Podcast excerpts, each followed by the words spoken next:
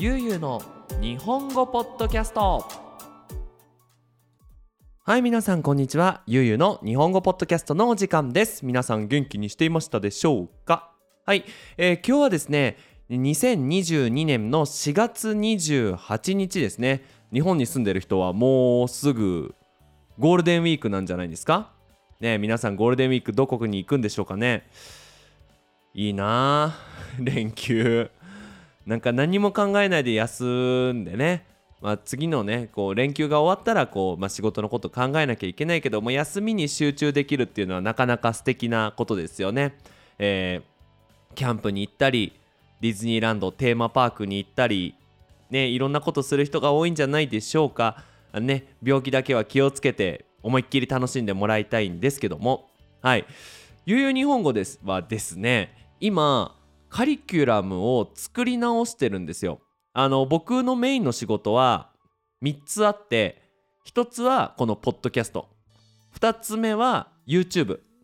えっ、ー、とゆうゆう日本語っていうチャンネルをやってます。で3つ目が、えー、オンラインクラス、まあ、スペイン語を話す人に、まあ、スペイン語で日本語を教えているんですけど今ねそのオンラインクラスのカリキュラムを、まあ、ゼロから作り直してるんですよね。でまあまあ何何かっていうと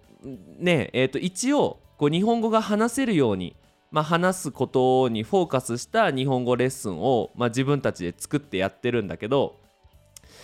まあね話せる人はいるんだよ話せる人はいるんだけど、まあ、正直ねこう言語できる人って誰が先生でも日本語ができるようになるんですよ。まあ残念ながらね。まあすごく嬉しいことだけど。で頑張れない人とか続けられない人こそまあクラスに入ってねこうモチベーションを下げずに、えー、まあ日本語の勉強を続けて話せるようになってもらいたいなって思うんだけどなんかねそこがうまくいかなくてこうなかなかこう自分でできない人が話せるようになってきてないので、まあ、そういう人でも話せるようになるためには、まあ、どういうふうなクラスをやっていけばいいのかなっていうのをまあ話し合ってまあなんだろう学生からコメントをもらっていろいろ考えながら今カリキュラムをゼロからまた組み直してるんだけどあのね、まあ、そんな時にですね、まあ、話は全然ガラッと変わるんだけどあの、アニメのことをね思い出したんですよ。僕アニメ大好きでもうすごいオタクなんですけどえっ、と化け物語っていう有名な、あの、アニメがありましてね。まあ、簡単に言うと、ま、ラブストーリーですよ。まあ、もう典型的なハーレムストーリー。まあ、つまり、主人公の男の子が一人で、まあ、周りにいっぱい女の子がいて、まあ、誰と付き合うんだ、付き合わないんだ、とかっていうのが、まあ、メインテーマなんだけど、まあ、そこに、こう、日本の妖怪とかお化けとか神様の話が入ってくるんですよ。まあ、あの恋愛にフォーカスしてね、えーと、主人公は荒木くんって子なんだけど、まあ、その荒木くんのことが好きな羽川翼ちゃんっていう女の子がいるんですよ。もうこの女の子めちゃめちゃすごいんですね。もうめちゃめちゃ頭いいと。もう何でもできる。もうテストはいつでも100点。むしろ羽川さんが100点取れないテストはテストを作った先生が悪いみたいなね。で、まあ、もう完璧少女がいるんだけどまあまあまあ詳しくはアニメ見てください。でそこでですね荒木くんっていう主人公の男の子がその羽川ちゃんにね「お前は何でも知ってるな」違うわ「羽川は何でも知ってるな」って言うと羽川さんは「何でもは知らないわよ。知ってることだけ」って言うんですね。でこの「何でもは知らないわよ。知ってることだけ」っていうのは結構オタクの中では有名なフレーズでまあ、聞けばまあ羽川さんのフレーズだなっていうのがわかるんですがこのね何でもは知らないわよ知ってることだけって人生においてすっごく大切なんじゃないかなっていうのを最近こう考えていてカリキュラムを組み直しながらね。そうカリキュラムを作りながら何でもは知らない知ってることだけなんだっていうふうに自分に言い聞かせながらカリキュラムを組んでいるの組んでいるので、まあ、この考え方ができるとなんか人生少しプラスになるんじゃないかなと思いまして今日はシェアしていきたいなと思います。はい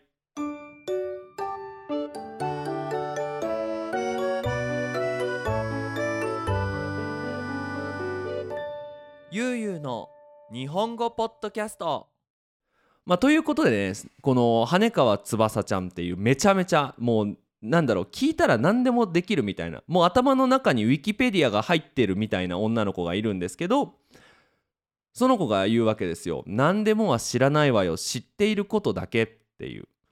これはまあ何かっていうと、まあ、自分の住んでいる世界は自分の知っている世界から作られるっていうお話ですね。まあ、ちょっと難しいんだけどなんだろう皆さんが毎日食べたり見たり聞いたり考えたりする世界っていうのは皆さんが知っている知識の中から生まれてくるわけですよね。例えば僕だったら YouTube のことをまあプランを考えてクラスをしてポッドキャストを考えてポッドキャストを撮ってでまあコメントを返してゲームをして寝るっていうこの毎日は、まあ、他の人からしたら全然知らない世界だけど、まあ、僕の知っているこの毎日の世界で僕は作られているわけで同じように僕が知らない世界で僕が知らない人が僕が知らない食べ物を食べて僕が知らないものを見て僕が知らないことを考えてっていうのは当たり前なんだけどなかなか考えられないと。でこれが考えられないとどういうことになってしまうかっていうと自分の知っていることが全てだと思っちゃうんですよね。なんか僕もそうなんですよ。例えば日本語を教えることに関してなんだろう僕は他の人よりもすごいから何でも知ってるっていう気持ちになっちゃいそうになるんだけどいやいやとみんなそれぞれ日本語の教え方があってみんなそれぞれいろんな学生がいて僕の知らないなんだろうなところで僕の知らない形でレッスンをしている人がいるっていうのはあるわけですよね。でもなんかこう YouTube のフォロワーがねこう増えてくると俺は何でも知ってる学生のことなら何でも知ってるだって何万人の人が見てくれてるからみたいななんかおごった気持ちになりそうになっちゃうんですよ。でそこでねいや違うだろとユうスケが知っているのはユうスケが知っていることだけだっていう風になるとじゃあ勉強しようってなるんだよね。じゃあ他の人と話してみよう。じゃあ他の人に聞いてみよう。じゃあ他の人のことを見てみようっていう風になるともっともっと自分の世界が広がると。自分の知っている世界が広がっていって、まあ、人生良くなるんじゃないかと。逆になんか自分の知っている世界が全てだと。例えばなんだろうな。日本語の先生だったら YouTube をやるべきだっていう風にそれが全てだって思っちゃうと人生はそこから広がらないからなんだろうなこうプラスになっていかないのかななんて思っています。でこれを日本語の学習者に当てはめると面白いなと思ったんですよ。例えば、まあ、このポッドキャストを聞いている人は日本人の人ってよりかは日本語を勉強している人の方が多いと思うんですよね。でじゃあみんなが知っている日本語っていうのはどうなのかっていうのを考えた時にね反対も言えると思うんですよ。全然知らないわけじゃないと。知っていることは知っている。うん。これ何かっていうとよくね日本語の学習者って日本語できないとか日本語知らないとか日本語わからないっていうこうネガティブなコメントを持つ人が多いと思うんですよ。で確かにね何もできないっていうのはあなんだろうできないっていうのはすごく大事だと。じゃあそのできないことをできるようになれば日本語は上手になるわけだからでも何にもできないっていうのはちょっと違うかなって思うんですよ。何にもできないっていうのはできないことをちゃんと考えてないのかなって思う。だからつまりその日本語でできることをしっかり自分で分かっていれば逆にできないことも見えてくる。だ例えばねその昨日何したとかっていうテーマでは話すことができるけど上手に質問を返せないとか昨日何したって言われたら答えられるけどそこから会話が続かないとかなんかそういうふうにしっかり自分のできることできないことを理解すればいいかなって思うんですね。これあの有名な話でねあのギリシャの哲学者ソクラテスは無知の知要は知らない自分を知ることが一番大事だっていうふうに言っていたわけですよねもう何千年も前に。まあ、もうそれはもうなんだろうな人間の心理なんか本当のなんか大事なところなのかなと思っていてなんだろうな日本語の勉強に関しても何に関しても無知の知知らないことは知らない知ってることは知ってるこれをしっかり自分でチェックしてあげることがその日本語が上手になる一つのポイントなのかなって思いました。なのでまあ今オンラインクラス作ってるんだけどそこがうまくできればいいかなって思ったんだよね。だからその日本語がその無知の知つまりできないことが分かるってどうやったら分かるのかって言ったらやってみる。やってみなきゃ分かんないじゃないですか。なんか日本語のやってみるって文法にフォーカスされがちでなんかね例えばいい形容詞の過去のネガティブなフォームは楽しくなかった。楽しいじゃなかった。じゃなくて楽しくなかったが正解。これができるできないみたいになってるけど本当にそうなのかなっていうのは考えた方がいいと思うんすよね。つまりねその言葉って何かコミュニケーションをしたいから覚えるものなのかなって思うんだよね。だからなんだろうその昨日昨日何したっていうテーマについて話してみてって言ってわーって話してみて昨日話したことは言えた。時間は言えなかった。コメントも言えなかった。じゃあ言えるようになるために時間とコメントをの仕方を勉強しようっていう順番にしないとなんかこう形容詞の過去だけ勉強しても楽しかったです。楽しいです。楽しかったです。面白いです面白かったですっていうのだけ勉強してもなんか意味がないのかなって最近思いつつあるんですよね。クラスでそれをやってみるんだけどねやってみてるんだけどそのつまりそれっていうのはそのいっぱい会話練習をやってみてるんだけどなんか文法を使うためになんかわざと話しているみたいな形になってしまっていてもっと自然に話したいことがある話してみるうまく言えない？勉強するっていう順番がね。なかなかねうまく作れないんだよね。なんかそれを今頑張ってあの試行錯誤してるんだけどまあそれもね何でもは知らないわよ。知ってることだけっていうこの羽川さんの言葉につながるのかなって思います。はい。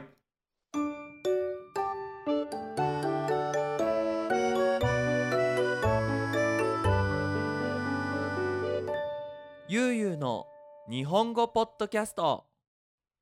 次はですねこの日本語教師先生の方ですね。日本語を教える人たちについて。なんか我々が教える日本語は何でも知ってる日本語なのかなって考えたんですよね。なんかさ僕も陥ってしまうんだけどそのなんか失敗してしまうんだけど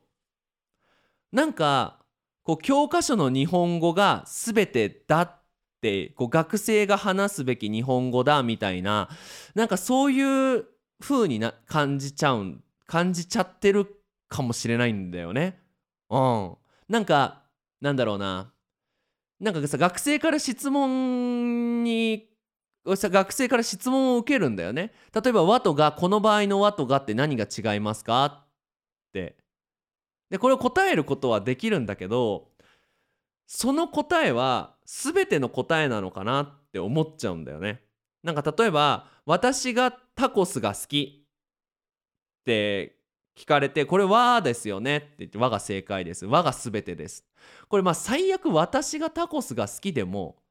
いいのかな？ってっていうふうに思っちゃうんですよ。まあ、つまりここで大事なのは何が好きって言われてパッと好きなものが答えられてその後に好きなことについていっぱい話ができる方が僕にとってはいいと。なのでなんだろうなでも文法の説明もしなきゃいけないと。で全部やろうとするとできないじゃないですかだから何ていうのかな僕のクラスはこうです。でもそれは全てじゃありませんっていうようにスタンスを決める方がいいのかな。これわかるかな？ちょっと難しいな。なんかつまり僕が教える日本語は日本語の全てじゃない。いろんな日本語がある。若い日本語があるしおじいちゃんの日本語があるし大阪の日本語もあるしいろんな日本語がある。僕が教えられる日本語は僕が教えられる日本語だけ。で僕が教えられる日本語はなんか友達を作る時にパッとこうスピードがある速い日本語が話せるようになる。まあそこが僕が教えられる日本語だからあの、まあ、そういう日本語を勉強したい人は僕と勉強してもらってでそれプラス他のとこでもっといっぱい文法の種類知りたいっていう人は勉強してくれればいいかなって。なんかそういうふうに考えていくといいのかなって最近思ってますね。うん。なんか全部やろうとするとうん逆に何にもできてない感じがしてわかるかな？なんていうのかな？その全部の日本語全部日本語僕のクラスに入れば全て日本語ができるようになりますってなると逆に何にもできなくなっちゃうから一つにフォーカスしてこれだけはこれだけはできるようになる会話だけはできるようになるよっていう風にした方が逆に学生たちのプラスになるんじゃないかなって思うんだよね。まあ、もちろんさオンラインレッスンに入る人は全て日本語を勉強したいからまあお金を払ってこうオンラインクラスに入ってきてくれてるわけなので、まあ、そこからは逃げたくはないんだけどでもそれでも何て言うのかな0100じゃなくても80は話すで20は漢字みたいなねなんかそういうクラスができればじゃあ漢字勉強したかったらこういう動画見てくださいとかこういう人のクラス行ってくださいっていう風にできるのかなって思いました。はい。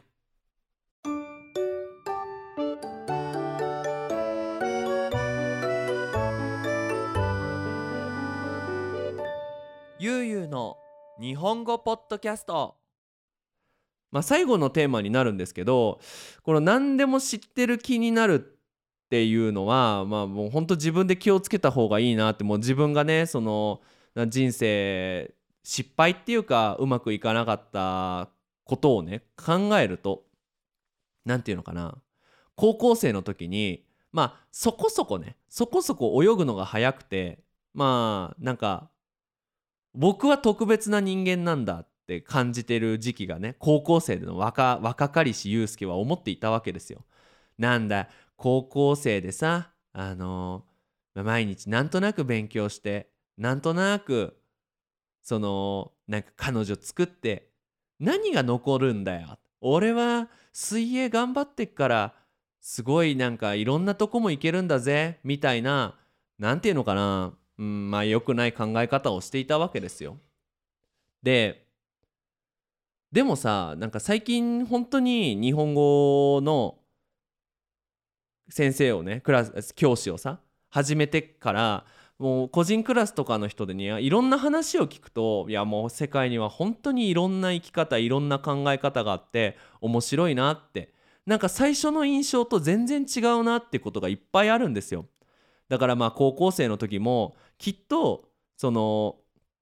全ての高校生にはドラマがあってね全ての高校生には考えがあって、ま、全ての高校生には面白いエピソードが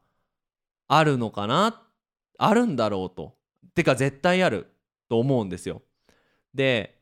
なんか最近ねすごくこう SNS でストレスをためる人が僕も含めて多いのかなって思うんですよ。どうだろう皆さんはこう YouTube とかさ Instagram とか TikTok を見てなんかこう心がモヤモヤするってわかるかな？なんか心が変な感じになる。こううーってこうなんだろう。楽しいじゃなくてなんかなんだよってこう誰かにこう攻撃したくなるようなそんな気持ちを感じたことはないだろうか。ないだろうか。うん。なんかその知っている世界がさ何て言うのかな？昔はこう携帯電話がそんなに普及してなかったから本当に自分の見ている世界と誰かの世界っていうのがすごくこう分かりやすかったと思うんだよね。あ私のことは私のこと他の人は他のことでもなんか今本当にネットではいろんな人が動画をアップロードしいろんな人がいろんな思想考え方を皆さんにシェアしているわけじゃないですか。なのでなんかさその社会があるべき姿みたいなのがなんか決まっちゃってるような気がするんだよね。なんだろうな例えばその女性問題とかその社会の問題とかあのー、ね性の問題とかねうん食べ物の問題とかもいろんな問題があるとでそこでみんななんかこう言うべきだよなみたいなのがあるしこういうことするといいよなみたいになるんだけどその世界ってさあーなんかうまく伝えられないなその世界ってなんだろう正解その全てなのかなって私たちが知るべき私たちがするべき世界なのかなって思うんだよね。うん。なんかつまり私が知っていることが私の世界になるとそれにそぐわない。つまりなんかそれとは合わない人たちがダメだっていうレッテルを貼りやすくなっちゃってると思うんだよね。で例えばなんだろうな日本語を勉強する人はオタクだ。私はアニメが好きじゃない。オタクはダメなやつだっていうふうに聞くとみんなそんなことないよ。オタクなめんなよ。アニメだっていいことめっちゃあるんだよっていうふうに感じると思うんだ。で例えば国の問題でもそういうのがあると思うと。韓国と日本が、まあ、歴史的にねすごい問題があったと、まあ、それは変えられない事実だ。本当にあったことだ。でじゃあ日本人はダメなやつだとか韓国人はダメなやつだみたいに考えてしまってる状況を皆さんがもし見てしまったり聞いてしまったらそんなことはないんじゃねって。日本人によって違うんじゃない？韓国人によって違うんじゃない？っていう風にねなるわけですよ。で今そういう風に変わってきてると。じゃあさなんかこう社会でこうするべきだっていうものももちろんそうなんだけどそうするべきなんだけどなんか全部これが正解だとか私の考え方が100%正しいっていうのはすごく怖いことなのかなって思うんだよね。なんかそこにさ何でも知ることは無理だよねっていうワンクッションがあればそれは人生の問題になると思うんだ。なんかなんだろうな例えばその男性と女性の問題で女性がそのお給料が低いっていう事実があると。じゃあ女性はかわいそうなのかって言ったらいろんな戦い方があるとお給料だけで考えたらね。とかその、ね、性的にね問題がある人たち。ねたま要はつまり男の人なんだけどとか女の人なんだけどっていう。でそもそも男ってなんだ女でなんだっていう風になってくるんだけどそれは人生の問題でいいのかなって答えを出さなくてもいいのかな。一生考えながらこうするべきだ。でもこうしたらこうなるのかな。ねなんだろうな。あんまりこういうこと言うとねユうスケはすごい悪い考え方を持ってるって言われるのが僕はすごく怖いのであれなんだけどなんだろううーん例えばそのね女性の問題でお給料が低いっていう問題があると。でもこうすれば給料が高くなるんじゃないか。あでもこうなったらこういう問題もあるしな。でもこうしてみたらどうなんだろう。あでもこういうこともあるかなみたいな。っていうね。っていう考え方をすればさ人生の問題になってで答えが出ないからこそ面白いのかなって思うんだなんだろうな答えを出すのを急がなくてもいいことっていっぱいあると思うんですよ。なんか例えば友達ができてさ友達と喧嘩してしまった時にあ喧嘩してしまったからこいつはダメなやつだみたいに思っちゃうのってもったいないじゃん。それはもうちょっと待って好きなところも見て嫌いなところも見ていろいろ考えてちょっと友達じゃない時期もあってでそれから考えればいいことでなんかそういうふうに答えを出すのを急ぐこの現代にね現代にまあなんかこういうこの羽川さんの言葉何でもは知らないわよ知ってることだけって一言言えればもうちょっとこう人生が楽になったりこう喧嘩が少なくなったりここの心のモヤモヤする気持ちが少なくなるのかなって思いました。うん。だから、まあ、自分がね完璧だって思うのは何て言うのかな。その完璧だって思うとみんななんだよお前完璧なわけねえじゃんっていう風に思うわけですよ。じゃあ自分はダメだっていうのもそれも反対的で同じなのかなって。そんなダメなことないんじゃないっていう風に。なんかこう日本語でうやむやっていうんだけど、まあ、世の中にはうやむやにしてこうちょっとこういろいろ考えてた方が人生がプラスになることが多いのかなと思いながら今クラスを作っていてね。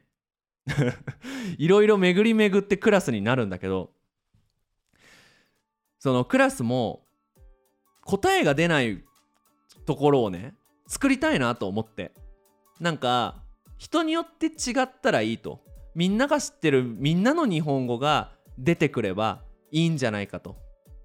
うん。そのみんなの日本語は一つのルールにのっとってなくていいと。うん。美味しかったでしたでもいいんじゃないかと。大事なとこは他にもあるんじゃないかなっていうふうに考えながら今カリキュラムを作っているっていうお話をその羽川さんのねその何何でもは知らないわよ知っていることだけっていうフレーズからちょっと皆さんに話してみたいなと思いましたのでこういうポッドキャストを撮ってみました。かなりね哲学的なお話になったのかなと思いますがあの気に入ってくれると嬉しいです。では引き続き、えー、じゃないねもうちょっとあのすいません。毎回ですがあのー、お知らせというか宣伝をさせてください。えー、ゆうゆうの日本語ポッドキャストではパトレオンやっています。えー、パトレオンではね、2つ、あのサポートの、えー、タイプがありまして、1つは1ヶ月1ドルで、えっ、ー、と、今回はちょっと僕撮るの忘れちゃったんですけど何本かねこの僕のポッドキャストを撮っている横顔を YouTube でアップロードしていてパトレオンの人は見れるようになってるんですよなので、まあ、ゆうすけがどういうふうにこう何て言うのかなポッドキャストを撮っているか顔が見たいっていう人はぜひパトレオンね、えー、1ドルからスタートできますのでよろしくお願いします。でちなみにあのスクリプトが欲しいと。この話しているポッドキャストのスクリプトを読みながら単語の勉強がしたいっていう人は、えー、1ヶ月20ドルで1週間に1回、えー、スクリプトを配っていますのでそちらの方も合わせてよろしくお願いいたします。ということで皆さん引き続き日本語の勉強頑張ってください。それじゃあまたねバイバイ